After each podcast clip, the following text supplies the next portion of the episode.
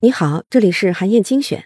在职场上啊，你可能经常会遇到这样的情况：营销部门召开的销售业绩冲刺会，结果变成了集体诉苦会；项目推进会呢，变成了问题追责会；高管面对面沟通会呢，变成了高管训导会等等。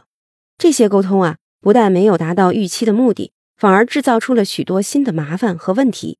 这样的沟通就可以叫做无效沟通。说话就是影响力这本书的作者。领导力大师沃伦·本尼斯，他就认为，无效沟通是普遍存在的，只有掌握正确的沟通法则，才能避免。管理学上有一个著名的沟通漏斗理论，这个理论是说，如果你心里想表达的东西是百分之百，那么用语言说出来的时候，就已经损失了百分之二十。接下来，当信息进入对方的耳朵之后，由于文化背景、知识储备等等方面的差异。对方能够听懂和理解的，又会减损百分之二十。最后啊，由于立场的不同，或者对事实的理解不同，对方终于认可和接受的信息还会再减损百分之二十。这样一来，剩下的就只有百分之四十了。所以人们才会感受到有那么多词不达意、鸡同鸭讲的无效沟通。那么要怎么做才能避免呢？简单来说呀。就是要解决沟通漏斗当中的三层信息遗漏的问题。第一层遗漏呢是信息说不清，你可以采用结论、理由、结论这样的表述方式来组织你的语言。首先要把你说的话总结成一两句结论，简明扼要的说出来。接下来阐明理由，最后再强调一次结论。比如说，公司近期准备重新进行装修布置。你觉得在企业愿景墙的旁边增加一面优秀员工展示墙是个不错的主意，你就可以这样对领导建议：你可以说，我建议公司在原有的企业愿景墙的旁边增加一面优秀员工展示墙。这就是单刀直入，先说清楚结论，然后你可以接着解释原因。原来的愿景墙旁边一直是空白，设置一面优秀员工墙，不但可以增加优秀员工的荣誉感。还可以激励其他的同事，进一步还可以提升我们的归属感和集体凝聚力。最后啊，你要再次来强调一下结论。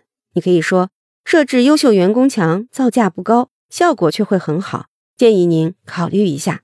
通过结论、理由、结论这样的表述方式，可以让你的信息表述更完整，重点也会更突出。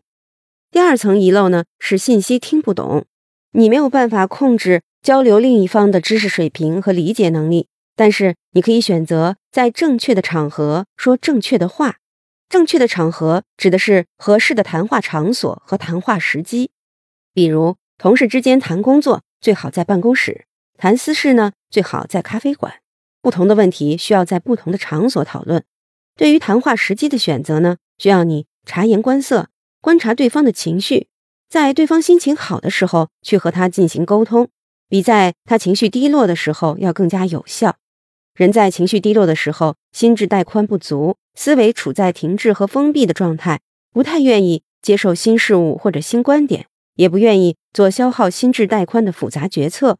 可是，当人情绪高涨的时候呢，思维往往就会非常的活跃，心智带宽也会增加，更乐于做出决策，答应别人的请求，接受别人的建议。正确的话呢，指的是。使用对方可以听懂的话，少用生僻的术语和专业词汇。同时呀，还要避免表述不完整，或者呢产生歧义。比如你说三个部门经理都参加了这个会议，这句话就很容易产生歧义。参加会议的到底是三个不同部门的经理，还是同一个部门的三个经理？他们到底都是谁呢？所以呀，你一定要仔细思考，怎么在正确的地点说正确的话。这样才能达到事半功倍的效果。第三层遗漏呢，是信息有争议。人们在接收信息的时候啊，往往会因为各自的利益和立场不同，选择性的接受有利于自己的信息，忽略不利于自己的信息，形成认知上的无意盲视。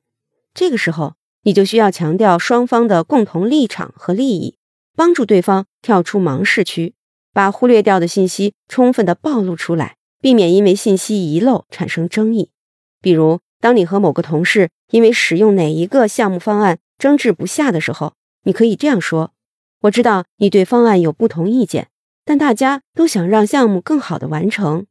那是不是我们可以把两个方案的利弊都一一的列出来，然后一起进行分析，看一看哪一个方案更有利于我们达成共同目标？这么做呀，不但可以让信息的沟通更充分，也可以让对方意识到和自己有分歧的人并不是自己的对手，而是自己的队友。